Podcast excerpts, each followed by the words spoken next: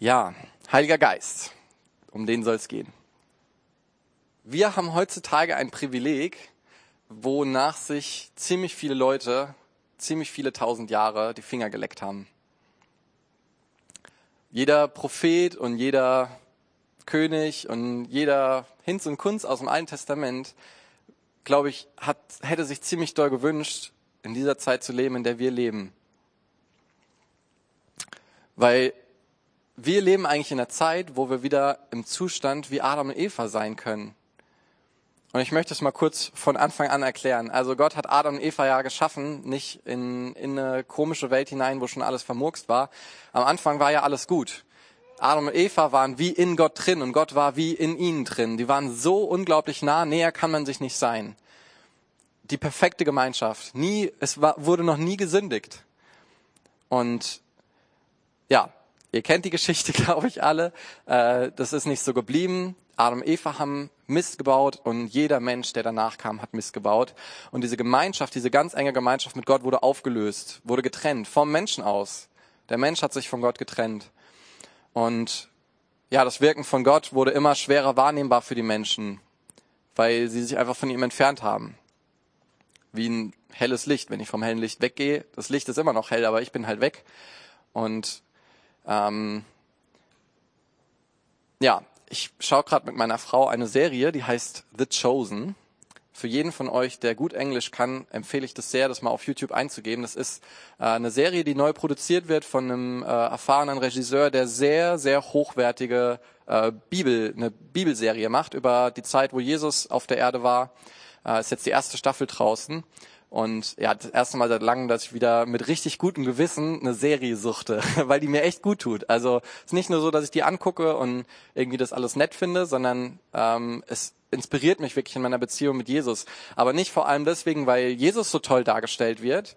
Äh, eigentlich vor allem begeistert bin ich von den äh, von den Schauspielern, die die Jünger spielen und irgendwie die Leute, die so um Jesus herum sind, weil die das irgendwie hinkriegen, wie normale Menschen zu wirken. Ich weiß nicht, sonst irgendwie, wenn ich so Bibelfilme schaue manchmal, die haben halt alle so einen großen Bart, so einen großen Bart werde ich niemals haben.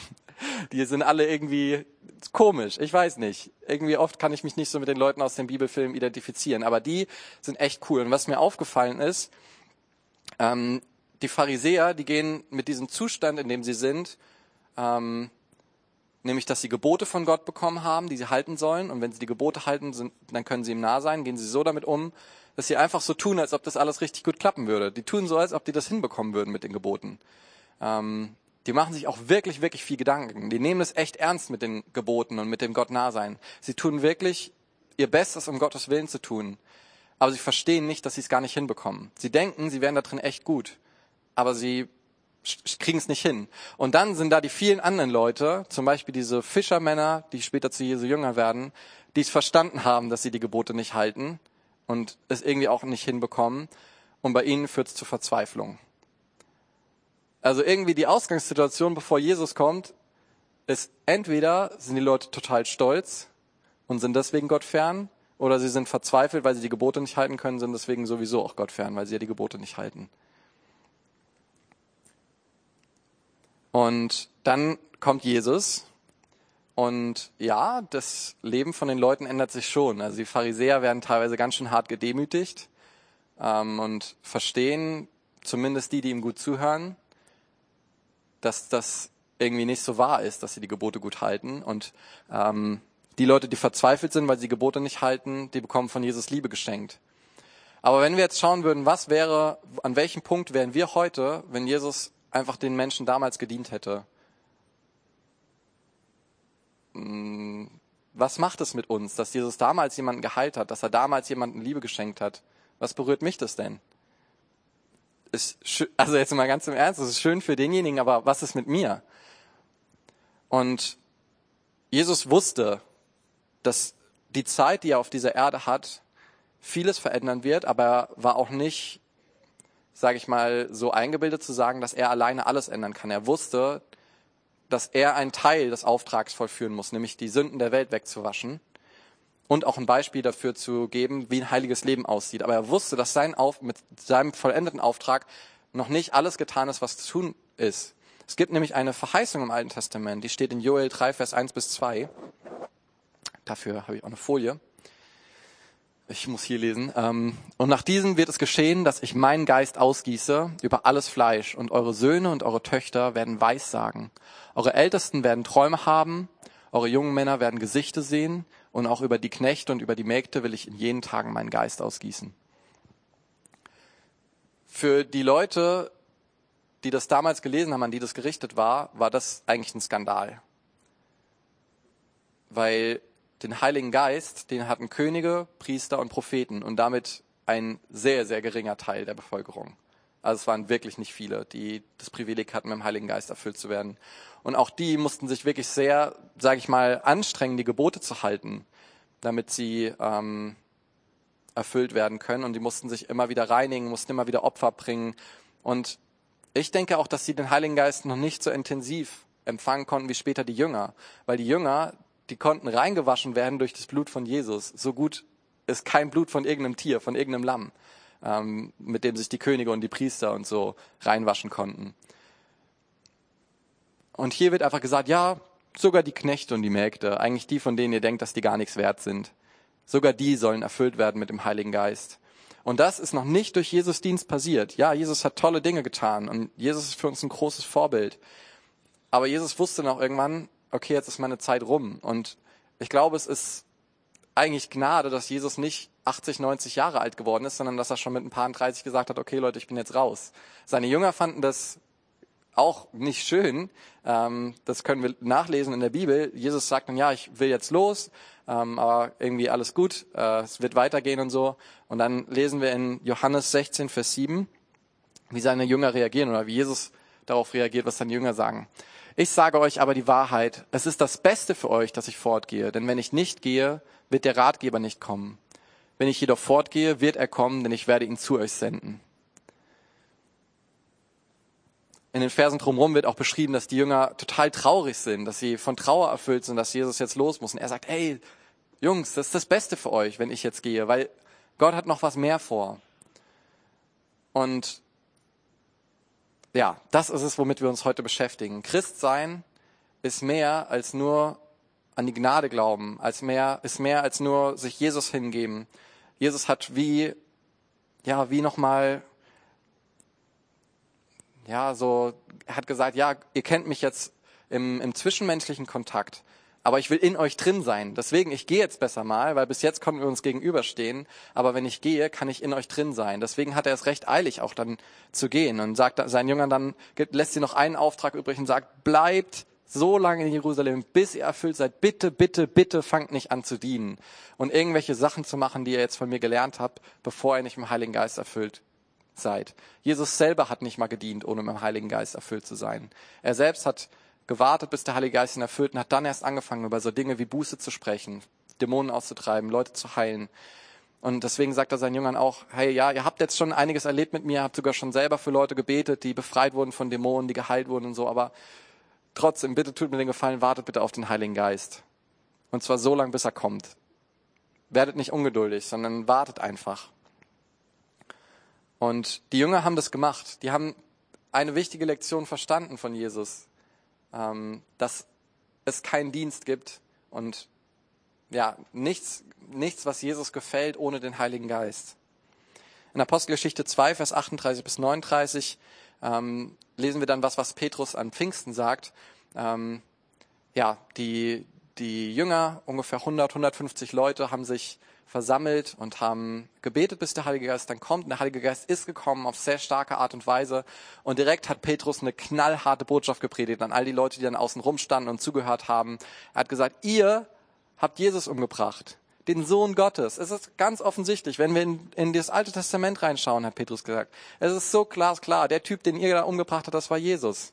Und die Leute waren so, hm, ja, stimmt. Ähm, das ist verständlich für uns. Und was sollen wir jetzt machen? Und Petrus sagt, kehrt euch ab von euren Sünden.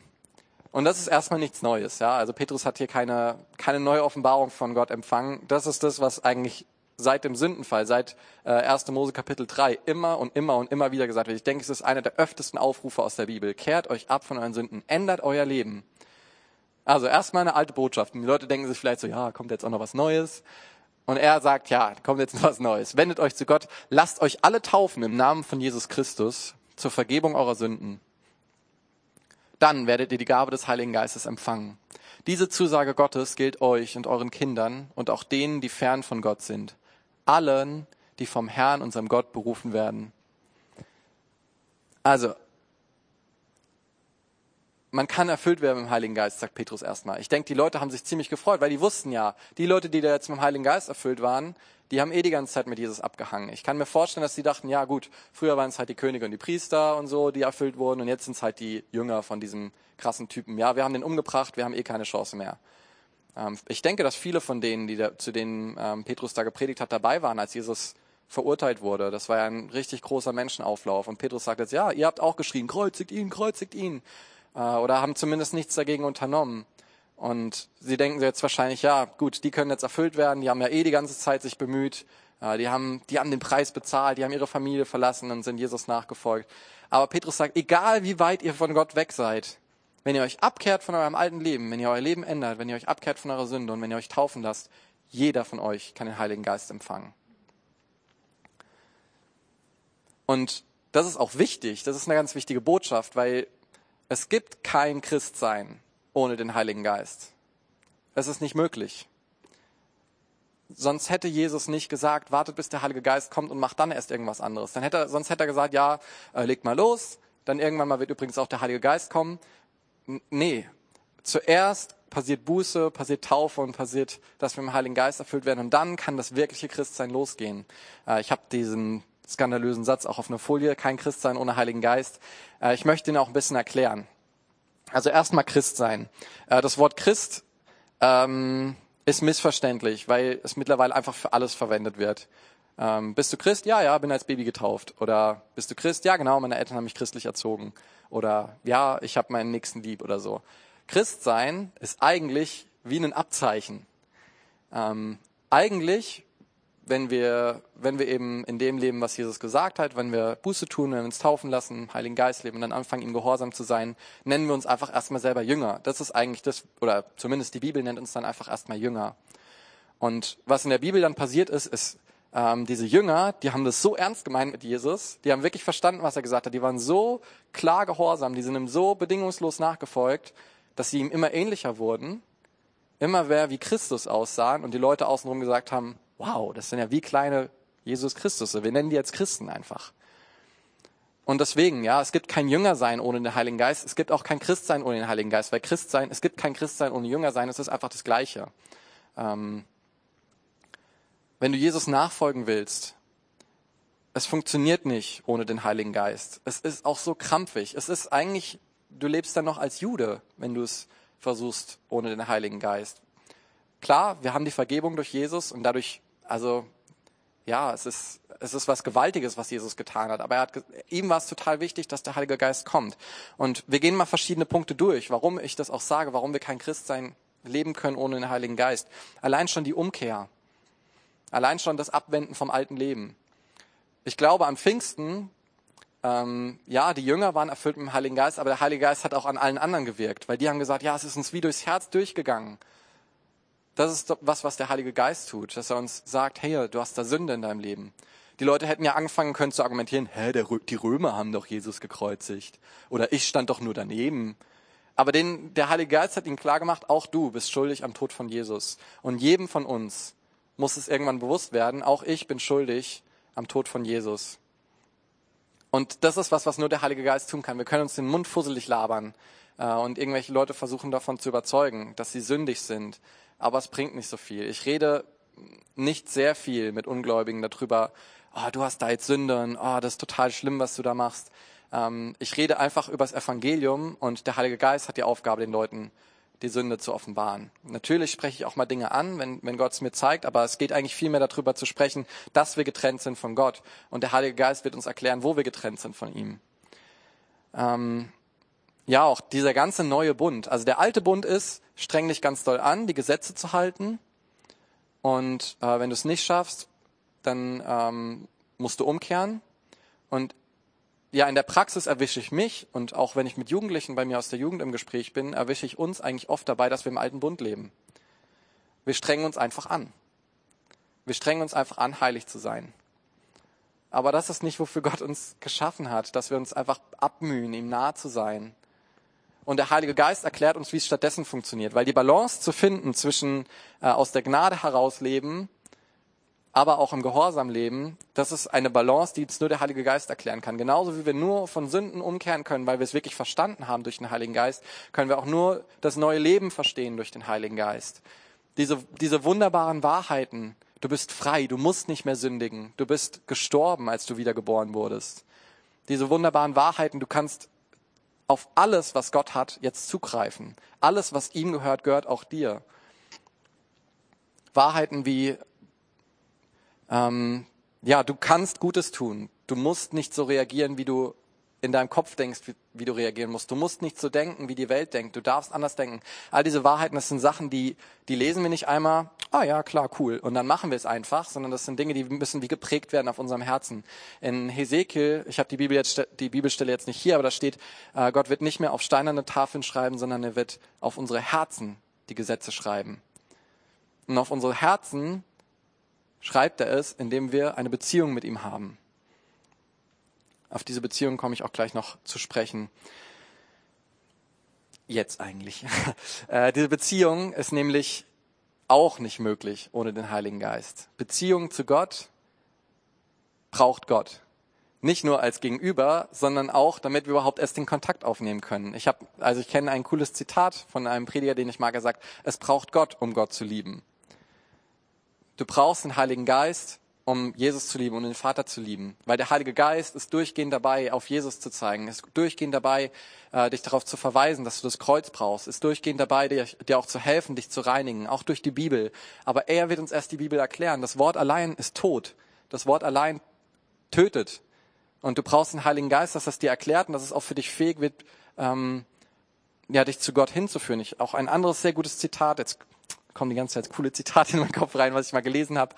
Ähm, wenn du einen Bibelabschnitt liest und davon begeistert bist, neue Erkenntnisse hast, aber es dich nicht in Beziehung geführt hat, war es verschwendete Zeit. Die Bibel ist nicht dafür da, uns zu begeistern oder Spaß zu machen oder also in erster Linie jetzt sage ich mal, als Beiprodukt ist natürlich toll oder einfach nur, dass wir irgendwie Zusammenhänge verstehen oder so. Die Bibel, ihr Grundziel und auch eigentlich ihr einziges Ziel ist, uns näher zum Herrn zu führen. Und das wird sie nur vollbringen, wenn der Heilige Geist es dir erklären darf. Beten, wie oft denke ich mir, beten ist anstrengend. Wie oft rede ich mit Leuten, die sagen, beten ist anstrengend. Aber es ist doch nur anstrengend, wenn wir es aus, aus dieser eigenen Kraft machen. Sagen, oh, ich muss jetzt irgendwie was schaffen. Ich muss vielleicht sogar den Herrn beeindrucken mit dem, wie lange ich bete oder ähm, ja, wie konsequent ich bete, wie wenig ich mich ablenken lasse. Nein, Beten ist nicht anstrengend. Beziehung mit Gott ist nicht anstrengend. Es ist so anstrengend wie vom 3-Meter-Brett zu springen. Kalorienverbrauch gleich null. Es kostet dich vielleicht ein bisschen Überwindung, aber es ist nicht anstrengend. Und es ist nicht anstrengend, weil der Heilige Geist das übernimmt, was wir nicht tun können. Gott hat bestimmte Aufgaben und wir haben bestimmte Aufgaben. Das Problem ist, wir müssen erstmal lernen zu unterscheiden. Es gibt bestimmte Aufgaben, Gott sagt einfach, das sind meine, lass die Finger davon weg. Zum Beispiel Versorgung, alles, was zur Versorgung dazu gehört. Partnerschaft, Beruf, ähm, finanzielle Versorgung. Er sagt, hey, das ist meins, das ist auch meine Ehre, dass ich mich darum kümmern darf. Und auch dazu gehört ähm, ein, ein lebendiges geistliches Leben. Es ist seine Sorge. Du, du bist einfach gehorsam in dem, was er dir sagt. Es gibt genug Aufträge in der Bibel, es gibt genug Sachen, um die du dich sorgen darfst. Sorg dich um die und Gott wird dafür sorgen, dass dein Herz brennt. Gott wird dafür sorgen, dass du geistlich wächst, dass du Frucht bringst. Du musst dich nicht drum kümmern, dass du Frucht bringst. Schau, in, schau mal in die Bibel, was sind deine Aufträge und was sind Gottes Aufträge. Es ist sehr wichtig, dass wir als Nachfolger von Jesus lernen, das zu unterscheiden. Und deswegen sage ich auch, also wenn, wenn, du, wenn du Lust hast, tatsächlich deine Aufträge und nicht Gottes Aufträge durchzuführen, dann brauchst du den Heiligen Geist. Weil bestimmte Aufträge hat der Heilige Geist sich vorbehalten auszufüllen. Und Jesus sagt, ja, Gut, dass du von mir die Vergebung angenommen hast. Der, der Vater sagt, gut, dass du meine Liebe annimmst. Gut, dass du annimmst, dass du mein Kind bist. Aber der Heilige Geist hat bestimmte Aufgaben, die einfach er tun möchte. Und der Heilige Geist hat bestimmte Voraussetzungen, auch dass er kommt. Und es gibt Dinge, die uns abhalten davon, diese Beziehung mit dem Heiligen Geist zu vertiefen oder überhaupt auch erst mal richtig damit anzufangen. Ich denke, dass es viele Christen gibt, die zwar das Wirken des Heiligen Geistes schon erlebt haben, aber nicht wirklich in der Fülle leben. Und folgende Dinge halten uns davon ab. Die Roadblocks. Roadblocks ist einfach ein englisches Wort für Straßensperre. Es ist wie du willst mit dem Auto wo langfahren, ähm, aber steht halt was im Weg. So, der erste Roadblock heißt, jeder hat doch irgendwie den Heiligen Geist. Ich habe doch vorhin, vorhin von gesprochen und das ist auch eine sehr bekannte Bibelstelle. Man kann Jesus nicht seinen Herrn nennen, außer durch den Heiligen Geist. Ja. Keiner von uns, der ja, Jesus seinen Herrn nennt und das auch durch, durch Taten zeigt, durch Gehorsam und ihm nachfolgt, kann das tun, auch, kann das tun ohne den Heiligen Geist. Ist nicht möglich. Aber es ist ein Unterschied, ob der Heilige Geist mal was machen konnte in deinem Leben oder ob er in dir drin lebt. Ob er dich durch und durch erfüllen darf ich kenne viele Leute, die, die das Wirken des Heiligen Geistes schon erlebt haben, auch schon seine Stimme gehört haben und ähm, ja schon schon für Leute für Heilung gebetet haben, die sogar geheilt wurden. Ähm, und ich, also ich möchte mir nicht irgendwie anmaßen zu sagen, ah, du hast nicht den Heiligen Geist, du hast nicht den Heiligen Geist, aber wo, wo ich denke, ja, irgendwie der Heilige Geist will sie mehr erfüllen und sie ruhen sich irgendwie darauf aus. Und es gab auch Zeiten in meinem Leben, wo ich mich einfach darauf ausgeruht habe, so hey, ich habe doch den Heiligen Geist, ich habe doch schon Wunder erlebt und so.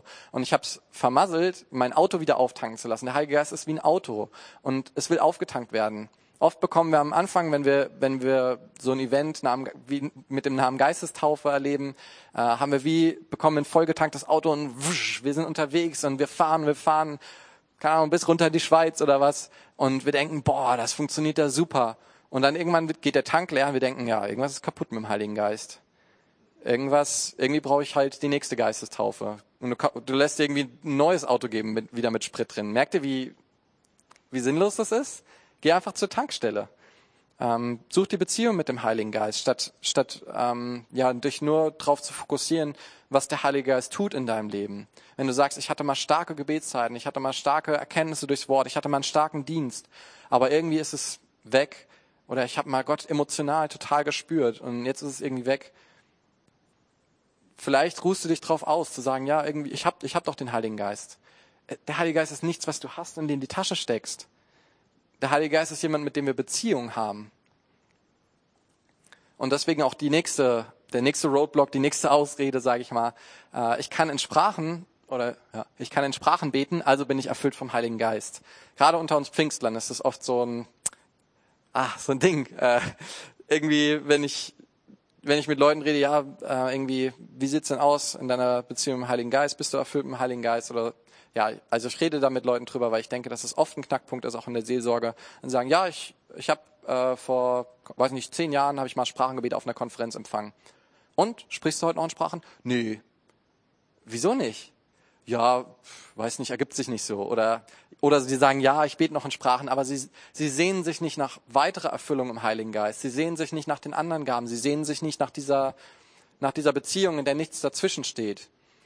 Lasst uns mal diese Ausreden beiseite tun, so ja, ich habe doch den Heiligen Geist und ja, ich bete doch in Sprachen. Wenn Petrus diese Ausreden vorgebracht hätte, vielleicht gäbe es das Christuszentrum heute nicht. Petrus hat es nötig gehabt, mehrfach erfüllt zu werden. In der Bibel lesen wir drei, vier Mal, äh, wo steht, entweder er war mit dabei oder steht explizit, Petrus wurde neu erfüllt im Heiligen Geist. Und auch wir brauchen das. Wir brauchen immer wieder die Erfüllung. Und wenn wir es auch noch nie erlebt haben, brauchen wir die Erfüllung auch zum ersten Mal. Und ähm, ja, das Wort Geistestaufe, ich will es kurz mal ansprechen, weil also mich hat viel verwirrt in meinem Leben, was es denn jetzt eigentlich ist. Jesus spricht irgendwie davon, wir sollen getauft werden im Heiligen Geist. Und Taufe ist ja eigentlich was, was einmal passiert. Ne?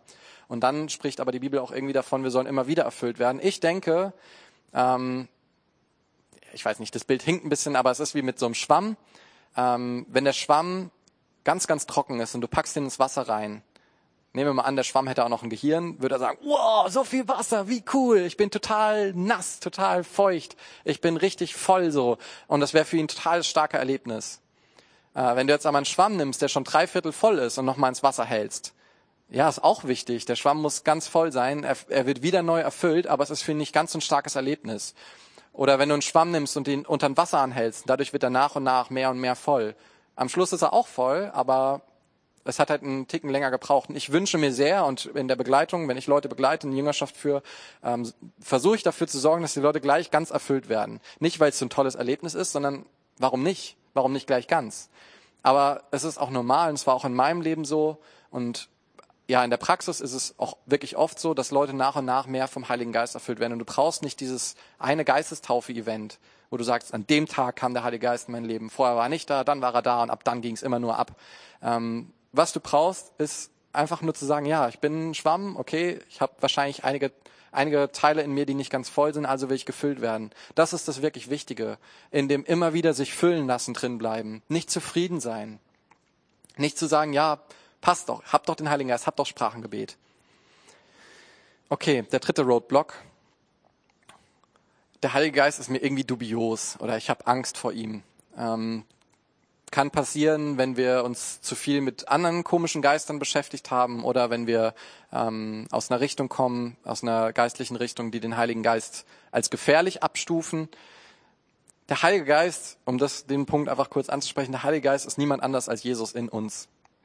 Wir haben, äh, Jonna und ich haben einmal ein, äh, ein Taufgespräch mit einer Person gehabt und dann kurz bevor es zur Taufe ging, war ich so, ah ja, stimmt, da war ja noch was mit dem Heiligen Geist und ich sage der Person so, hier, äh, möchtest du eigentlich auch den Heiligen Geist haben? Die Person sagt, ah, ich weiß nicht, irgendwie habe ich Angst.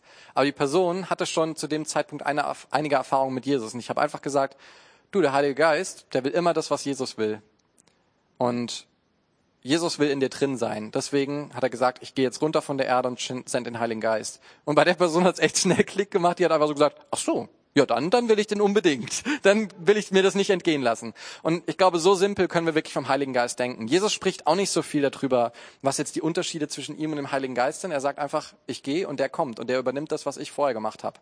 Er wird euch lehren, er wird euch die Gaben geben, die ihr braucht, er wird euch Vollmacht geben, er wird euch trösten. All die Sachen, die Jesus vorher gemacht hat, macht jetzt einfach der Heilige Geist. Er ist nicht dubios. Das ist einfach nur Jesus in uns. Das ist einfach nur das, was Adam und Eva am Anfang hatten, für uns heute wieder zugänglich gemacht. So, und wie kann ich jetzt vom Heiligen Geist erfüllt werden? Wie kann ich zum ersten Mal erfüllt werden? Wie kann ich neu erfüllt werden? Ich möchte eine Bibelstelle vorlesen, die habe ich auch nicht in der Präsentation drin. Ich habe heute ein bisschen was umgeschmissen. Ich habe die Predigt ja schon am Freitag gehalten für den Online-Gottesdienst, aber heute hatte ich ein paar neue Sachen auf dem Herzen. Äh, deswegen dürft ihr mal aufschlagen in Jesaja 40 ab Vers 3.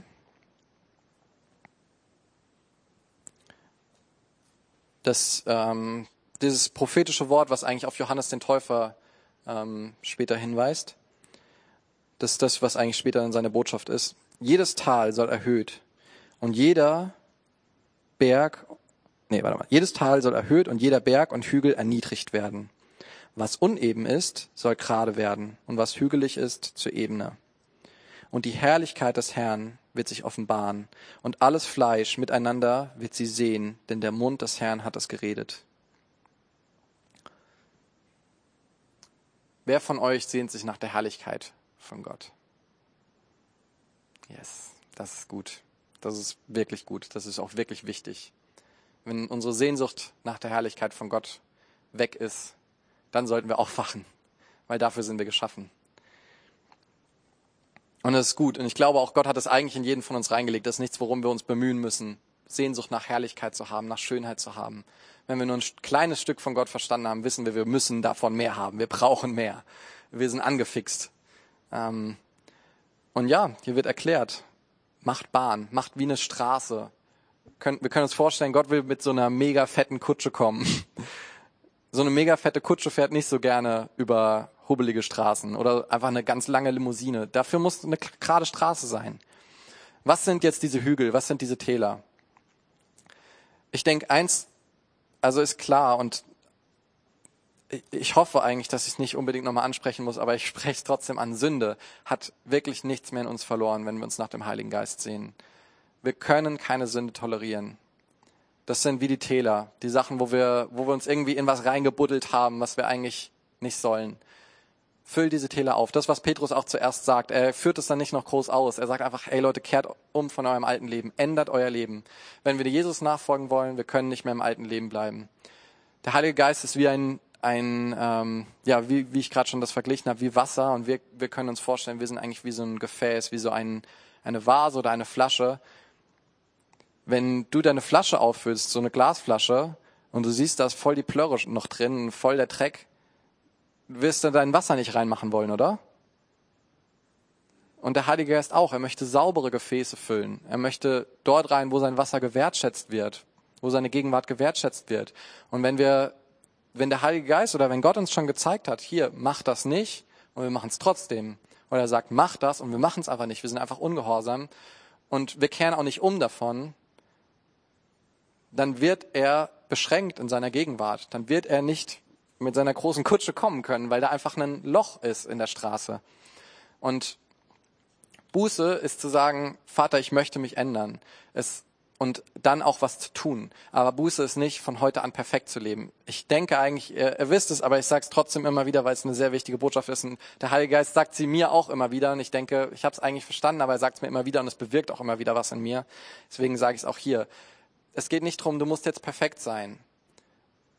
Wir hatten ähm, im, im Vorbereitungsgebet, wurde mir gesagt, gab es einen Eindruck, manche Gefäße sind auch wie zerbrochen. Wenn du sagst, ich habe so viel gesündigt, mein Gefäß ist nicht nur dreckig, es ist eigentlich zerbrochen oder ich habe mich so oft auf Gott verlassen und ich wurde immer wieder enttäuscht. Mein Gefäß ist wie zerbrochen. Was will man da noch sauber machen? Dein Auftrag ist nicht, das perfekte Supergefäß zu sein.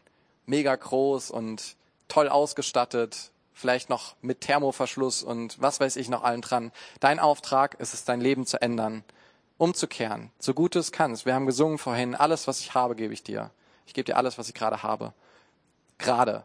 Alles, was du jetzt gerade hast, gib es ihm. Mehr will er auch nicht. Das, was du jetzt gerade tun kannst, möchte er haben. Und wenn er dir gesagt hat, du sollst eine Sünde lassen, dann kannst du es jetzt auch tun. Und wenn es dir irgendwann wieder passiert, kehrst du wieder um. Und ich weiß, ja, manchmal der Heilige Geist spricht Sachen zum zehntausendsten Mal an und er wird auch nicht ungeduldig. Das ist das Schöne. Er ist geduldig mit seinen Kindern. Wenn du zum zehntausendsten Mal die gleiche Sache machst, kehr um. Lass dich nicht damit ein, zu sagen, na ja, ich werde es eh nie schaffen und verharre deswegen in der Sünde. Nein. Es gibt niemals für uns Nachfolger eine Option, in der Sünde zu verharren. Und ja, was sind diese Hügel? Die dem Heiligen Geist im Weg stehen. Ich glaube, es sind Dinge, wo wir uns aufgebauscht haben, wo wir irgendwie, also wir sind ja wie diese Straße, in manchen Dingen, wir haben uns eingegraben und haben irgendwie irgendwelchen Mist gesucht im Dreck und diese Hügel sind wie, wir haben uns aufgebauscht und wir haben eigentlich auf uns selber gebaut. Wir haben nicht ihm vertraut. Ich glaube, diese Hügel sind Misstrauen gegenüber Gott. Und Gott sagt, vertrau mir. Vertrau mir, vertrau mir. Lass dich fallen. Damit der Heilige Geist kommen kann, ist es auch an unserer Stelle einfach ein bisschen, oder nicht nur ein bisschen, eigentlich einfach mal die Kontrolle abzugeben. Nicht zu sagen, ich will alles verstehen, ich will alles, ach, alles im Griff haben. Lass dich fallen. Vertrau nur, vertrau dem Heiligen Geist, dass er es gut meint. Jesaja 55, Vers 8 bis 9, bitte mal. Meine Gedanken sind nicht eure Gedanken, sagt der Herr, und meine Wege sind nicht eure Wege, denn so viel der Himmel höher ist als die Erde, so viel höher stehen meine Wege über euren Wegen und meine Gedanken über euren Gedanken. Und man kann die Bibelstelle so verstehen, oh, Gottes Wege sind so hoch, ich werde sie nie erreichen, ich bleibe auf meinen Wegen. ist es so gemeint, die Bibelstelle? Wahrscheinlich nicht, wenn ich es so ironisch darstelle. Ne? Also nein, das ist nicht gemeint, dass Gottes Wege unerreichbar sind. Oder wir machen halt unsere Wege, Gott macht seine Wege. Nein, dieses, dieses höher, ich glaube, eine gute Übersetzung wäre einfach besser. So viel der Himmel höher ist als die Erde, so viel besser sind Gottes Wege. Und ja, wir machen uns viele Gedanken über die Verantwortungsbereiche, die eigentlich der Heilige Geist übernehmen möchte. Und ja, welche Bereiche sind es bei dir, wo du sagst, ich weiß es eigentlich besser? Ich weiß, welche Bereiche es bei mir sind. Ich bin dabei, äh, immer wieder davon umzukehren und bin dabei, dem Heiligen Geist mehr Raum zu geben. Und er nimmt diesen Raum und ich liebe es. Ich liebe es einfach, wenn der Heilige Geist Raum einnimmt in meinem Leben. Weil was gibt's Schöneres? Weil das ist, das ist ja die Herrlichkeit Gottes. Die Gegenwart vom Heiligen Geist ist das, was wir brauchen. Dass er uns tröstet, dass er Frucht in unserem Leben hervorruft, dass er uns beibringt, wie wir beten können, wie wir in diesem neuen Leben leben können, was Jesus gegeben hat, genauso wie er zu leben. Er war immer voll, er war immer in der Gegenwart des Vaters, er war immer zufrieden, dadurch, dass der Heilige Geist bei ihm war. Und das will ich haben.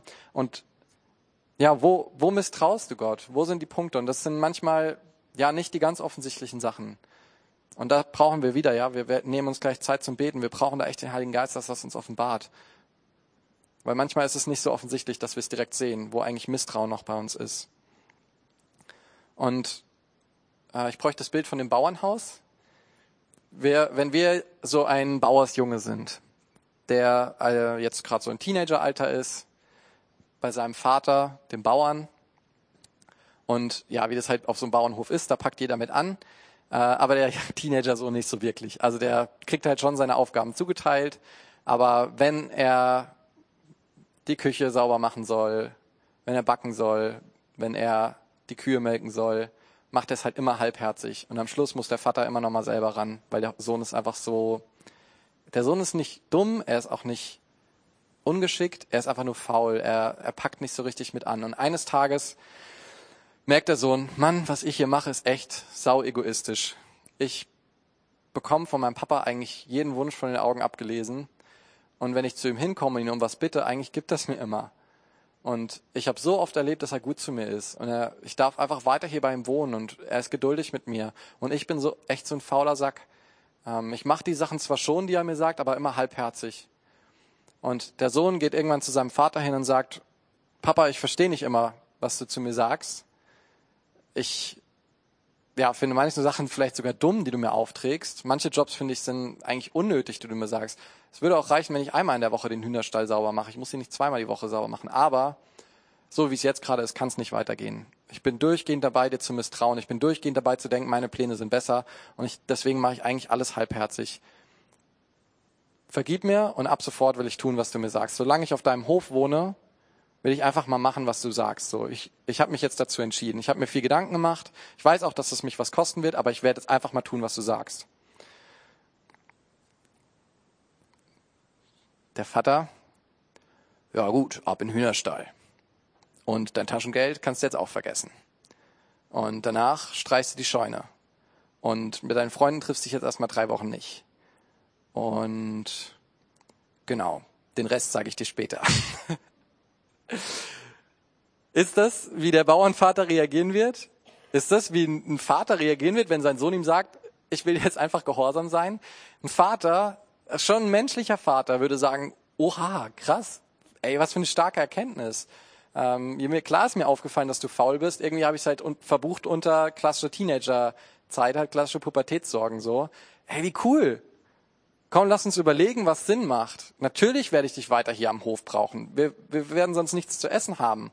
Äh, wir haben einen Auftrag zu erledigen. Aber ja, lass uns überlegen, was schlau ist. Und ich werde dir auch Aufgaben geben, die unangenehm sind, da bin ich ganz ehrlich. Aber ich weiß, dass du dran wächst. Und ich erkläre dir gerne auch äh, immer mal wieder, warum ich dich ma Sachen machen lasse. Aber vor allem werde ich auch berücksichtigen, was du gerne machst.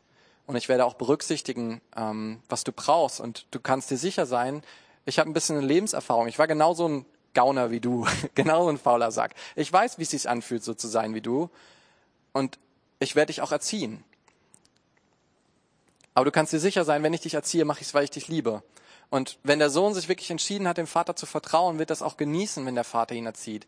Allein schon dadurch, dass er sich entschieden hat, ihm zu vertrauen, wird er komplett anders auf Erzugs Erziehungsmaßnahmen und auf Arbeiten reagieren. Einfach nur, weil er sich entschieden hat zu vertrauen ja, wir können tun, was Gott sagt, aber wenn wir es immer wieder widerwillig machen und immer wieder mit so einem Herz von, ah, jetzt will Gott schon wieder das und das von mir und oh, Gott hat immer so große Anforderungen für mich, was jünger soll ich auch noch machen, evangelisieren, oh, so, ein, so eine Überforderung für mich. Wenn wir einfach immer mit so einer Herzenshaltung auf Gott reagieren, da wird keine sehr schöne Vater-Kind-Beziehung bei rauskommen. Es wird auch nicht viel, viel gute Arbeit bei rauskommen.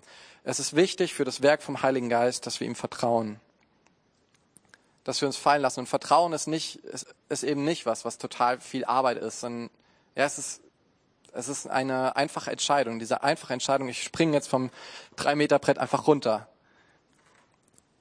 Und der Vater hat gut gecheckt, dass das Wasser tief genug ist und hat gut genug gecheckt, dass du schwimmen kannst. Das vorausgesetzt. Ja. Lasst uns einen Weg für Gott bahnen, dass er neu mit dem Heiligen Geist uns erfüllen kann, neu diese Gemeinde erfüllen kann und auch neu unser Herz erfüllen kann. Keiner von uns ist voll genug. Oder ist jemand unter uns, der wie bei Petrus die Straße entlang läuft, die, die durch euren Schatten werden die Leute geheilt? Dann gibt's zumindest noch ein bisschen Raum nach oben. Und ich glaube, nicht mal Petrus hatte alles, was geht. Und ihr wisst, es geht nicht nur um tolle Heilungswunder. Ich glaube, das ist allen klar. Es geht um viel mehr. Aber es gibt so viel Raum nach oben. Und warum nicht? Warum sollten so Sachen nicht bei uns passieren? Ist der Heilige Geist heute ein anderer als damals? Irgendwas ist in uns, was so die Erwartungen runterschraubt. Einfach nur durch das, was wir sehen. Ah, der Pastor Joe erlebt das nicht mit dem Schatten. Warum soll ich das dann erleben? Oder Joe, erlebst du das? Bist du nur so demütig, nicht davon zu erzählen? nee, der Heilige Geist möchte so Dinge heute tun. Und ja, ich glaube es wirklich. Er möchte durch uns starke Dinge tun. Er möchte uns stark seine Gegenwart zeigen. Warum nicht? Es liegt einfach nur an der holprigen Straße. Aber wir können was tun. Wir können Buße tun und wir können uns entscheiden, ihm zu vertrauen. Dieses Vertrauen wächst und auch die Buße wächst mit der Zeit. Es ist ein Prozess. Wir haben nicht die perfekte Erkenntnis über alle Sünden, die gerade in unserem Leben sind, über alle falschen Herzenshaltungen. Und wir haben auch nicht Erkenntnis über alles, wo wir gerade noch Gott misstrauen. Gott offenbart es nach und nach. Aber heute Morgen möchte er ein gutes Stück davon tun. Und lasst uns dafür Zeit nehmen. Wir werden jetzt so ein Mischmasch äh, machen, wo wir mal gucken, was bei rauskommt von Lobpreis, Gebetszeit, prophetischen Eindrücken teilen.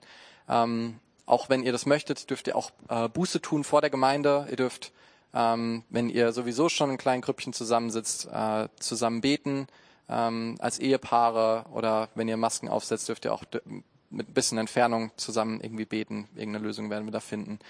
Und äh, Joe wird hier vorne sein, er wird das Mikro haben und ähm, ich werde immer mal wieder während dem Lobpreis auch Teile haben, wo ich einfach nur Musik mache und in den Zeiten wird, wird Raum sein, dass ihr betet, laut durch das Mikro oder wenn ihr sehr, eine sehr laute Stimme habt an eurem Platz. Ähm, dass ihr euch Gott hingebt. Der Fokus ist wirklich Heiliger Geist, wir machen dir Bahn. Wir, wir rollen dir heute eine neue Bahn aus. Wir, wir füllen die Täler auf, wir bauen die Berge ab. Ähm, und ja, als Gemeinde und auch als, persönlich, als für mich persönlich. Frag, auch bevor du jetzt direkt losgehst, äh, irgendwie Action hier zu machen, frag erst meinen Heiligen Geist, was ist der Punkt, wo du mich heute überführen möchtest? Was ist ein Punkt, wo ich Buße tun soll? Wo ist ein Punkt, wo ich dir vertrauen soll? Ähm, ja, viel mehr ist es ja nicht. Taufe wurde vorhin noch angesprochen. Ja, vielleicht ist das auch bei manchen dran. Ähm, viel mehr ist es nicht, was der Heilige Geist braucht. Es sind sehr simple Sachen, die der Heilige Geist braucht, aber es sind Dinge, wo wir dranbleiben. Und gut, ich glaube, ich habe genug gesagt. Ähm, Joe hat das Mikro, ich mache Lobpreis, lasst uns schauen, was passiert. Wir sind eine Gemeinde, lasst uns das gemeinsam einfach angehen.